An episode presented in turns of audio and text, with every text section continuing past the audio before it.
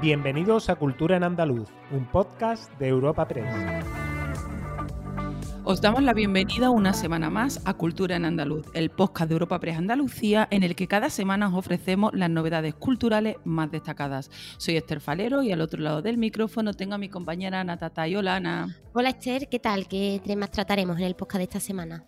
Junto a nuestro repaso habitual por algunos temas de los últimos siete días, esta semana nuestro podcast incluye una entrevista con la escritora Teresa Gómez. Nos presenta su libro Plaza de Abasto, un poemario que afronta el pasado para interrogarlo y reconstruirlo, cuestionando una por una las palabras que denominan la herencia con que una mujer joven se enfrenta a la vida. Además, al final de esta charla damos las instrucciones sobre cómo participar en un nuevo sorteo de Cultura en Andaluz. Teresa Gómez, nacida en Puebla de Don Fadrique, en Granada, es poeta licenciada en Filología Hispánica. Es autora de La espalda de la violinista, finalista del Premio de la Crítica de Andalucía y de antologías como Con el mar de fondo, donde el mar se hace carbón y la narrativa tenía un precio. Y ahora mismo tenemos el placer de saludarla en los micrófonos de Europa Press Andalucía. Hoy en Cultura en Andaluz entrevistamos a Teresa Gómez, autora de los poemas que componen Plaza de Abastos, escritos por la autora entre 1980 y 1985 y que ahora ven la luz en esta publicación de la colección Vandalia. Bienvenida a Cultura en Andaluz, Teresa. Hola, buenos días. ¿Qué tal, Ana? ¿Qué tal? Eh, Teresa, ¿qué encuentra un lector que, que se sumerge en las páginas de Plaza de Abastos? Bueno, pues yo creo que encuentra mm, la voz de una mujer joven que, mm, intenta mm, entender el mundo en el que se empieza a adentrar, ¿no? Eh, quizá cabría eh, añadir que, lo, que es de una manera, digamos, orientada por lo, que por lo que yo encontré cuando llegué a Granada, a la universidad, que, fue un momento muy especial en los años 80, de pura efervescencia intelectual, política, social, etcétera, ¿no? Y, bueno, eso supuso para mí, digamos, un revulsivo de, casi todo lo que yo conocía, lo que había leído, lo que había escrito. Y, por tanto, pues son unos versos que responden a, a, cómo me sentí en ese momento cuando me vi en la necesidad de revisar un poco todo lo que sabía hasta ese momento, vamos a decir. ¿no? Sí, como preguntarte, ¿no? Eh, el porqué de lo que de lo que te rodeaba y te empezaba a rodear, ¿no? Exactamente, exactamente. Yo, yo llegué a Granada y me encontré, ya te digo, en la universidad, por ejemplo, me encontré un profesorado muy crítico, muy interesante. Eh, tendría que destacar a Juan Carlos Rodríguez, que fue, digamos, casi el padre de toda una generación de, de poetas y creadores. Y mm, no solo Juan Carlos Rodríguez, estaba Ángela Olaya, estaba eh, Andrés Soria, Antonio Sánchez Triguero. Eh, bueno, es que tendría que decir una nómina muy, muy larga de gente que, fue muy importante para mí, que me, que me motivaron a, mirar todo lo que ya sabía de otra manera. Y, y, no, solo, no solo el profesorado, sino que también había un ambiente entre el alumnado muy interesante. Había ese grupo de poetas que luego se ha llamado la otra sentimentalidad, se estaba gestando. Estaba Álvaro Salvador, Luis García Montero, em, Javier Egea, estaba Ángeles Mora, que era mi compañera de clase, que empezamos juntas. Eh, bueno, ella ya tenía un libro publicado, pero, pero empezamos juntas en ese nuevo, digamos, en esa nueva orientación poética. Y, sí. y luego había, ah, bueno, perdona. No, nada, nada, continúa te iba a decir que luego había un espacio público que era un bar que se llama La Tertulia, que, donde todo este ambiente que te digo, universitario, poético, intelectual, cultural, mm, político, eh, se, se, encontraba, ¿no? Se encontraba y digamos que allí se hacía como la práctica de todo eso que estábamos aprendiendo en teoría en la universidad. Y, bueno, pues yo siempre he dicho que, mi parte, la parte práctica de mi carrera la hice en la tertulia y fue tan importante como la teórica. Era un poco como el ágora, ¿no? De, en aquella época en Granada, ¿no? De ese, de ese ambiente. Exactamente. Teresa, has mencionado, lo, has mencionado el movimiento granadino de, de, la otra sentimentalidad, ¿no? Propuesto por Luis García Montero, García G, Álvaro Salvador y al que, bueno, que, al que tú también te, te uniste. ¿En qué, ¿En qué consiste este movimiento para quien no lo, lo conozca, Teresa? Bueno, pues, pues, era un grupo de poetas mm, que, que pretendían eh, crear, o como su nombre indica, otra sentimentalidad. O sea, eh, gente convencida de que los sentimientos también son históricos y que como tal históricos se pueden cambiar, ¿no? Y que nuestra pequeña revolución no tenía por qué ser estrictamente... Mm, eh, o sea, no, no, había por qué hacerla estrictamente desde el terreno político, sino que también se podía hacer desde el terreno de las relaciones humanas. Y bueno, pues, pues coincidimos en muchas más cosas, ¿no? En, unos maestros comunes, como he dicho, Juan Carlos Rodríguez como teórico, pero también en unos referentes, en unos referentes como podría ser la generación del 27 y luego la generación del 50 con muchísimo peso, Jaime Gil de Bienma, Ángel González. O sea, mm, había una serie, ese, toda esa serie de coincidencias, pero quizá la fundamental era esa, la de, la de querer constituir una sentimentalidad nueva, querer cuestionarnos todas esas emociones y sentimientos que se nos habían transmitido y que pensábamos que había que recuestionárselos un poco, ¿no? Había que volver a pensar sobre ello y saber qué estábamos diciendo cuando decíamos amor o qué estábamos diciendo cuando decíamos compañero o qué estábamos diciendo cuando decíamos mm, plaza y, bueno, pues se, trata de, se trataba un poco de recuestionarnos todo, todo, todo, nuestro bagaje cultural y, también emocional y, tratar de crear el nuestro propio, ¿no? Eh, en cuanto a sí, un poco una revisión, ¿no? De los sentimientos. Exactamente, exactamente. en cuanto a lo que me decías de, pues sí, eh, Javier Egea, Luis García Montero y Álvaro Salvador crearon, eh, ese, eh, o sea, hicieron público ese manifiesto donde está todo perfectamente eh, explicado y, bueno, digamos que las mujeres de la otra sentimentalidad, aunque existíamos, estábamos un poquito mm, al margen en el sentido de que, de, que, de que, también la otra sentimentalidad era un grupo de amigos, no solo era una corriente poética. ¿no? Entonces, aunque todos éramos amigos, pero, pero eh, las mujeres estábamos un poquito más al margen y por esa razón, entre otras, pues quizás se hayan escuchado menos. Pero, pero ahí tenemos a Ángeles Mora, que un miembro de pleno derecho de la otra sentimentalidad, con treinta y pico libros publicados, con premios, con todo tipo de premios, desde el premio de la crítica hasta el premio nacional, el premio Ciudad de Melilla, etcétera, etcétera. O sea que, que hay mujeres de la otra sentimentalidad que también han salido al público, digamos, ¿no? Este papel relegado un poco, ¿no? Por ponerlo entrecomillado, de la mujer en la otra sentimentalidad, también lo podemos extrapolar, ¿no, eh, Teresa, a lo largo de la historia a, otro, a otros movimientos, ¿no? Que a lo mejor el papel de la mujer y en, en la cultura en general, pero a lo mejor en la poesía en particular ha estado un poco relegado siempre, ¿no? Bueno, sí, la verdad que no hay nada más que analizar un poco la, historia de la literatura para saber esto, pero no la historia de la literatura del pasado, sino también la historia de la literatura del presente, porque cuando ahora coges un libro de texto mm, y, estudia la literatura contemporánea, seguimos mm, apareciendo, creo que ayer me dijo Remedio Sánchez, que es una profesora granadina que está estudiando este tema con mucho mm, rigor y que está publicando muchas cosas sobre, sobre la presencia de la mujer en la literatura me comentó ayer precisamente que la presencia hoy en día, hoy en día es del 11%. O sea que en mi, por ejemplo, en mi proceso de formación, ¿no? cuando yo tenía 20 años, bueno, y si ya decimos cuando tenía 15, pues realmente no teníamos referentes femeninos. Y no los teníamos porque se nos habían ocultado, porque hoy día que hay más investigación, sabemos que los referentes estaban, o sea, existían. En la generación del 27 hubo mujeres maravillosas, en la generación del 50 hubo mujeres maravillosas, Mm, no sé, en la del 27 Ángela Figuera y Meris. ¿Cómo es posible que, en los institutos hayamos estudiado a todos los autores y, se nos haya ocultado a Ángela Figuera y Meris? O en la generación del 50 eh, Francisca Aguirre, pero bueno, solo por decir un par de nombres, ¿no? Pues, pues esas mujeres no las hemos estudiado. O sea, en mi, en mi juventud yo no estudié a esas mujeres. Se estudiaba a Rosalía de Castro y a Teresa de Jesús y eso era nuestro referente femenino y no había más. Entonces, bueno. para pues de contar, sí. Exactamente.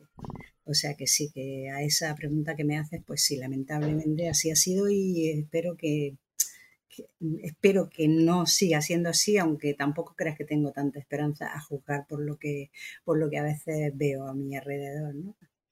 Sí. Eh, Teresa, eh, al fin y al cabo, tu libro dentro de, este movimiento, no dentro de la otra sentimentalidad, sí está desde una perspectiva mm, feminista, ya que una mujer joven que se enfrenta a la vida no se encontraba lo mismo que un, hombre en este caso.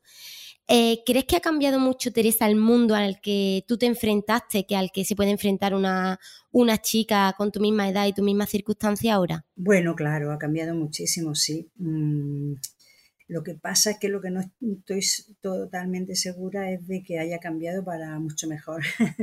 Pero no, sí, sí. Es verdad que, es verdad que, que hoy tenemos muchísimas cosas que no teníamos antes y, que, que, nos ha costado mucho trabajo lograr, ¿no? Por ejemplo, desde luego, claramente la situación de la mujer en el mundo, aunque queda muchísimo trabajo por hacer, mm, por supuesto no tiene nada que ver mm, lo que pudo ser la vida de nuestras madres o de nuestra abuela en la sociedad a la que es la nuestra, donde, donde prácticamente, mm, o sea, el techo de cristal está mucho más resquebrajado, pero muchísimo más, ¿no? Aunque hay que seguir dándole golpes.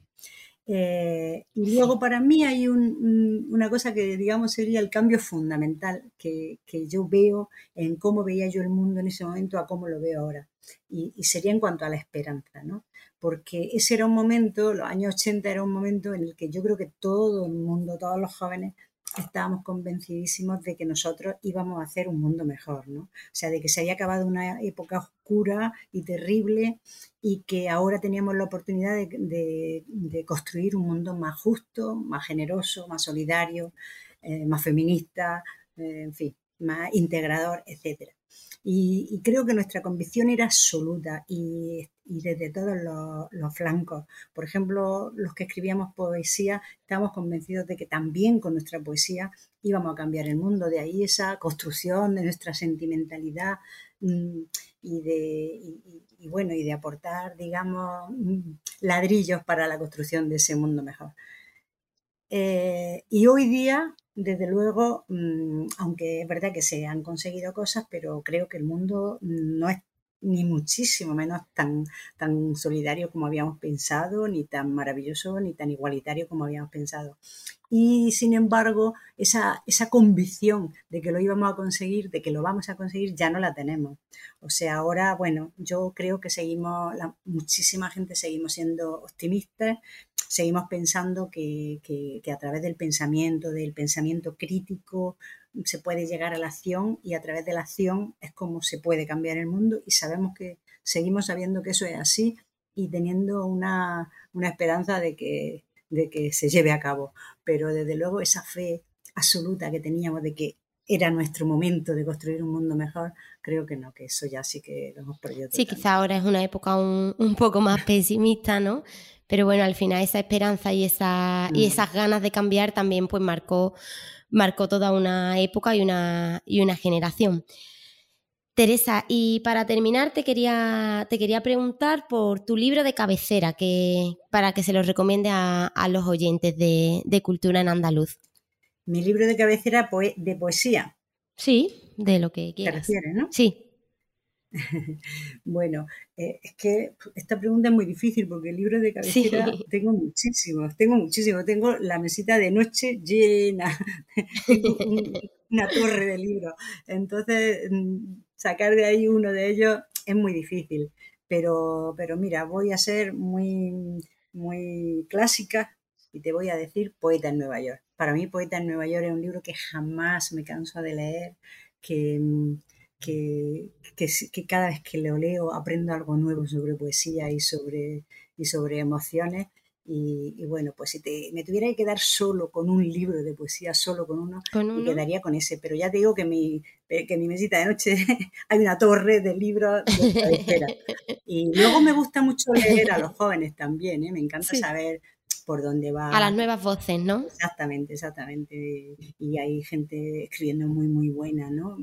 Gente, pues mira, por ejemplo, aquí en Granada eh, se me ocurre Gerardo Rodríguez Sala, está Joana Grulla, está Juan Javier Ortigosa, está Sabina Bengochea, bueno, Rosa Verbel, que, que, es mucho más conocida, ¿no? Creo que la conoce ya prácticamente todo el mundo porque ha sido un bombazo pero hay muchas voces de gente joven o, un poco menos joven, pero muy interesante, como Laia Castro, como Erika Martínez, que, de verdad que Granada es un placer para los amantes de la poesía.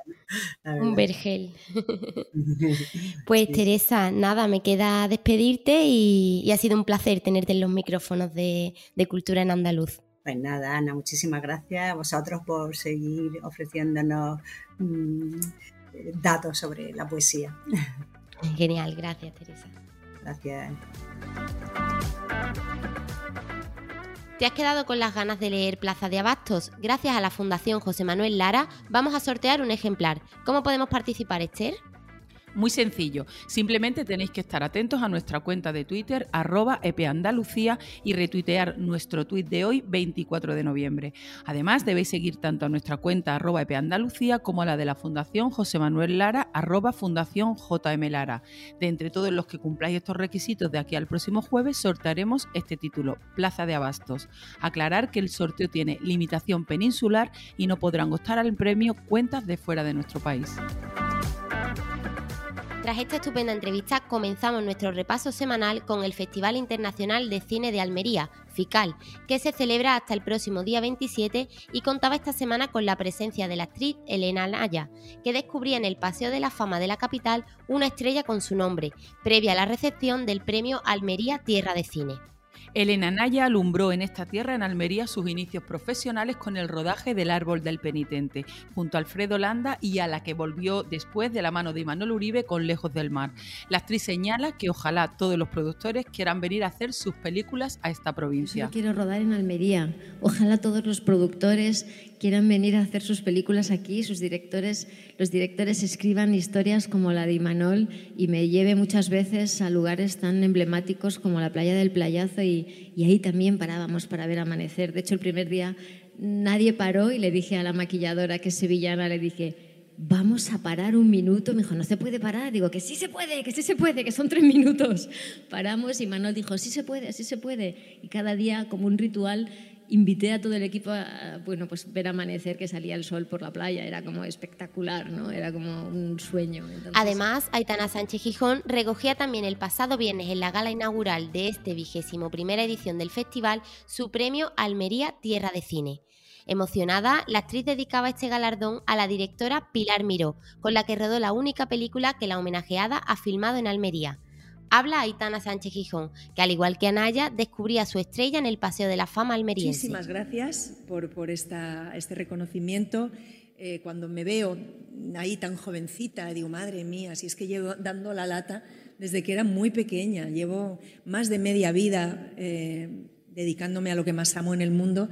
Me siento una privilegiada por, seguir estando ahí después de tanto tiempo y haber tenido una carrera pues continuada y, en la que he podido alternar teatro, cine, televisión. La actriz y directora portuguesa María de Medeiros recibirá igualmente su premio Almería Tierra de Cine. Será este sábado en la gala de clausura. Al igual que sus compañeras de homenaje, inaugurará su estrella en el Paseo de la Fama y Almería será también el lugar en el que la actriz sevillana María Galeana recogerá su premio Carmen de Honor, otorgado por la Academia de Cine de Andalucía.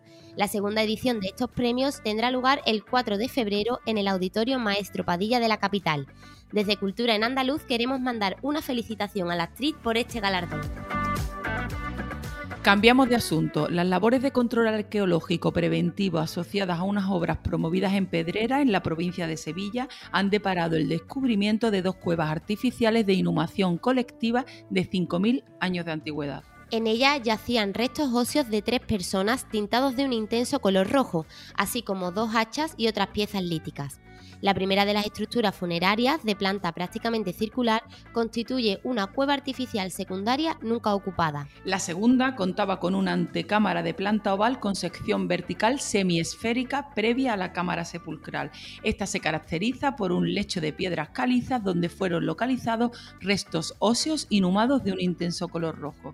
Escuchamos al alcalde de Pedrera, Antonio Nogales. Esa cooperativa que está sentada, que se llama Semaní, Allá también por el año 70 empezaron a aparecer algunos restos que en principio por las costumbres de la época no se trataron como debían, pero después en una remodelación que se hizo más reciente, yo creo por el año 2010, 2012, aparecieron las primeras cuevas y estas dos posteriores que, que bueno, en principio se han tratado, se están cuidando y que el ayuntamiento tiene eh, pensado incluirlo en un proyecto para ponerla. Novedades en el Museo Arqueológico de Sevilla, al que los presupuestos generales del Estado para 2023 dedican un millón de euros. Así, esta semana, el consejero de Turismo, Cultura y Deporte de la Junta de Andalucía, Arturo Bernal, pedía al Gobierno de España un compromiso real con la rehabilitación de este espacio, presupuestada en 27 millones de euros. Además, informaba de que ha remitido una carta al Ministerio de Cultura en la que pide una reunión a su titular, Miquel Iceta, para poder abordar el proyecto del arqueológico, así como la ampliación del Museo de Bellas Artes. Cifraba en no más de tres o cuatro años el plazo en el que la ciudad tendría que tener ya abierto este espacio museístico situado en la Plaza de España. Escuchamos al consejero de Turismo y Cultura, Arturo Bernal. Yo espero que haya un compromiso real por parte del Ministerio en, lo que es una, una, acción de restauración y de rehabilitación de un, de un eh, enclave que es el, Museo del Arqueológico.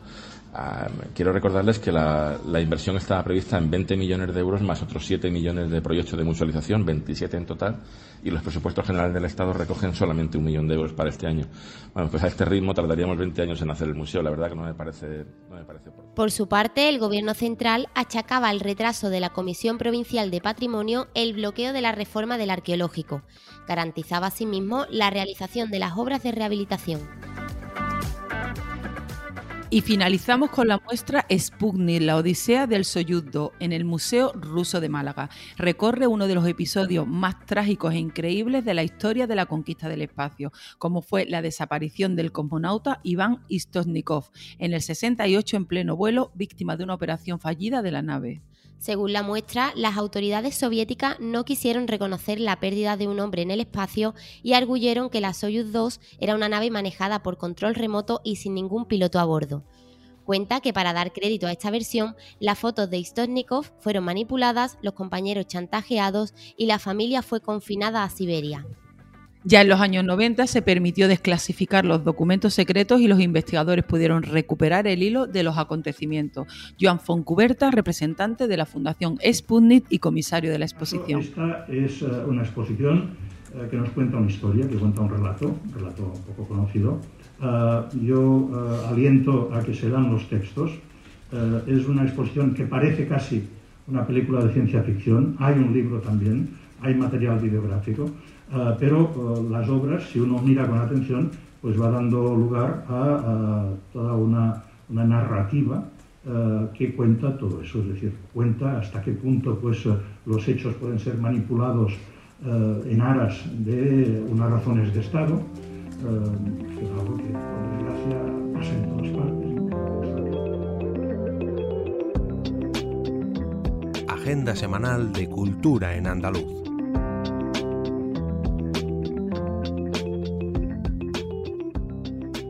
Y ahora os ofreceremos algunos planes para los próximos días. Este jueves se presenta en Sevilla Caballo de Troya 12 de Juan José Benítez. Será en la Cámara de Comercio de la capital andaluza a partir de las siete y media. La entrada es libre hasta completar aforo. Además, el próximo miércoles también se presenta en Sevilla la nueva novela de Dolores Redondo, Esperando al Diluvio. Eh, tendrá lugar esta presentación a partir de las 7 de la tarde y será en la Fundación Cajasol. Y en Málaga, el pianista Manuel López ofrece un concierto extraordinario el próximo martes en la sala Unicaja de Conciertos María Cristina. Comienza a las 7 de la tarde y aquí también, en este caso, la entrada es libre. ¿Y tú, Ana, qué otras citas puedes ofrecernos? El Centro Andaluz de Arte Contemporáneo de Sevilla organiza este sábado una nueva edición de Ilusionando, una completa programación de actividades gratuitas destinadas a niños y familias entre las que se encuentran conciertos, cuentacuentos y numerosos talleres, a partir de las 11 de la mañana. De nuevo en Sevilla, este mismo jueves, tiene lugar la presentación de la nueva antología de Manuel Vilas, Una sola vida, a las 7 y media en la Biblioteca Pública Provincial Infanta Elena. Para finalizar, dentro del ciclo Flamenco Viene del Sur, el cantador gaditano David Palomar actúa este sábado en el Teatro Municipal de Olivares, en Sevilla, a partir de las 8 de la tarde y también el 26, pero en el Palacio de la Música de Villanueva del Ariscal, a las 9 de la noche estará Rocío Márquez, que ofrecerá los temas de su disco Visto en el jueves. Disfrutad, os recordamos que el próximo jueves os esperamos en una nueva entrega de Cultura en Andaluz y ya sabéis, como siempre os decimos, la cultura nos hace más libres. Y recordad participar en el sorteo del libro. Despedimos esta entrega de Cultura en Andaluz invitando a todos nuestros oyentes a descubrir el resto de episodios de este podcast, así como todo el catálogo de programas de nuestra red a través de europapress.es barra podcast. Recuerda que además todos ellos están disponibles en las principales plataformas de podcasting.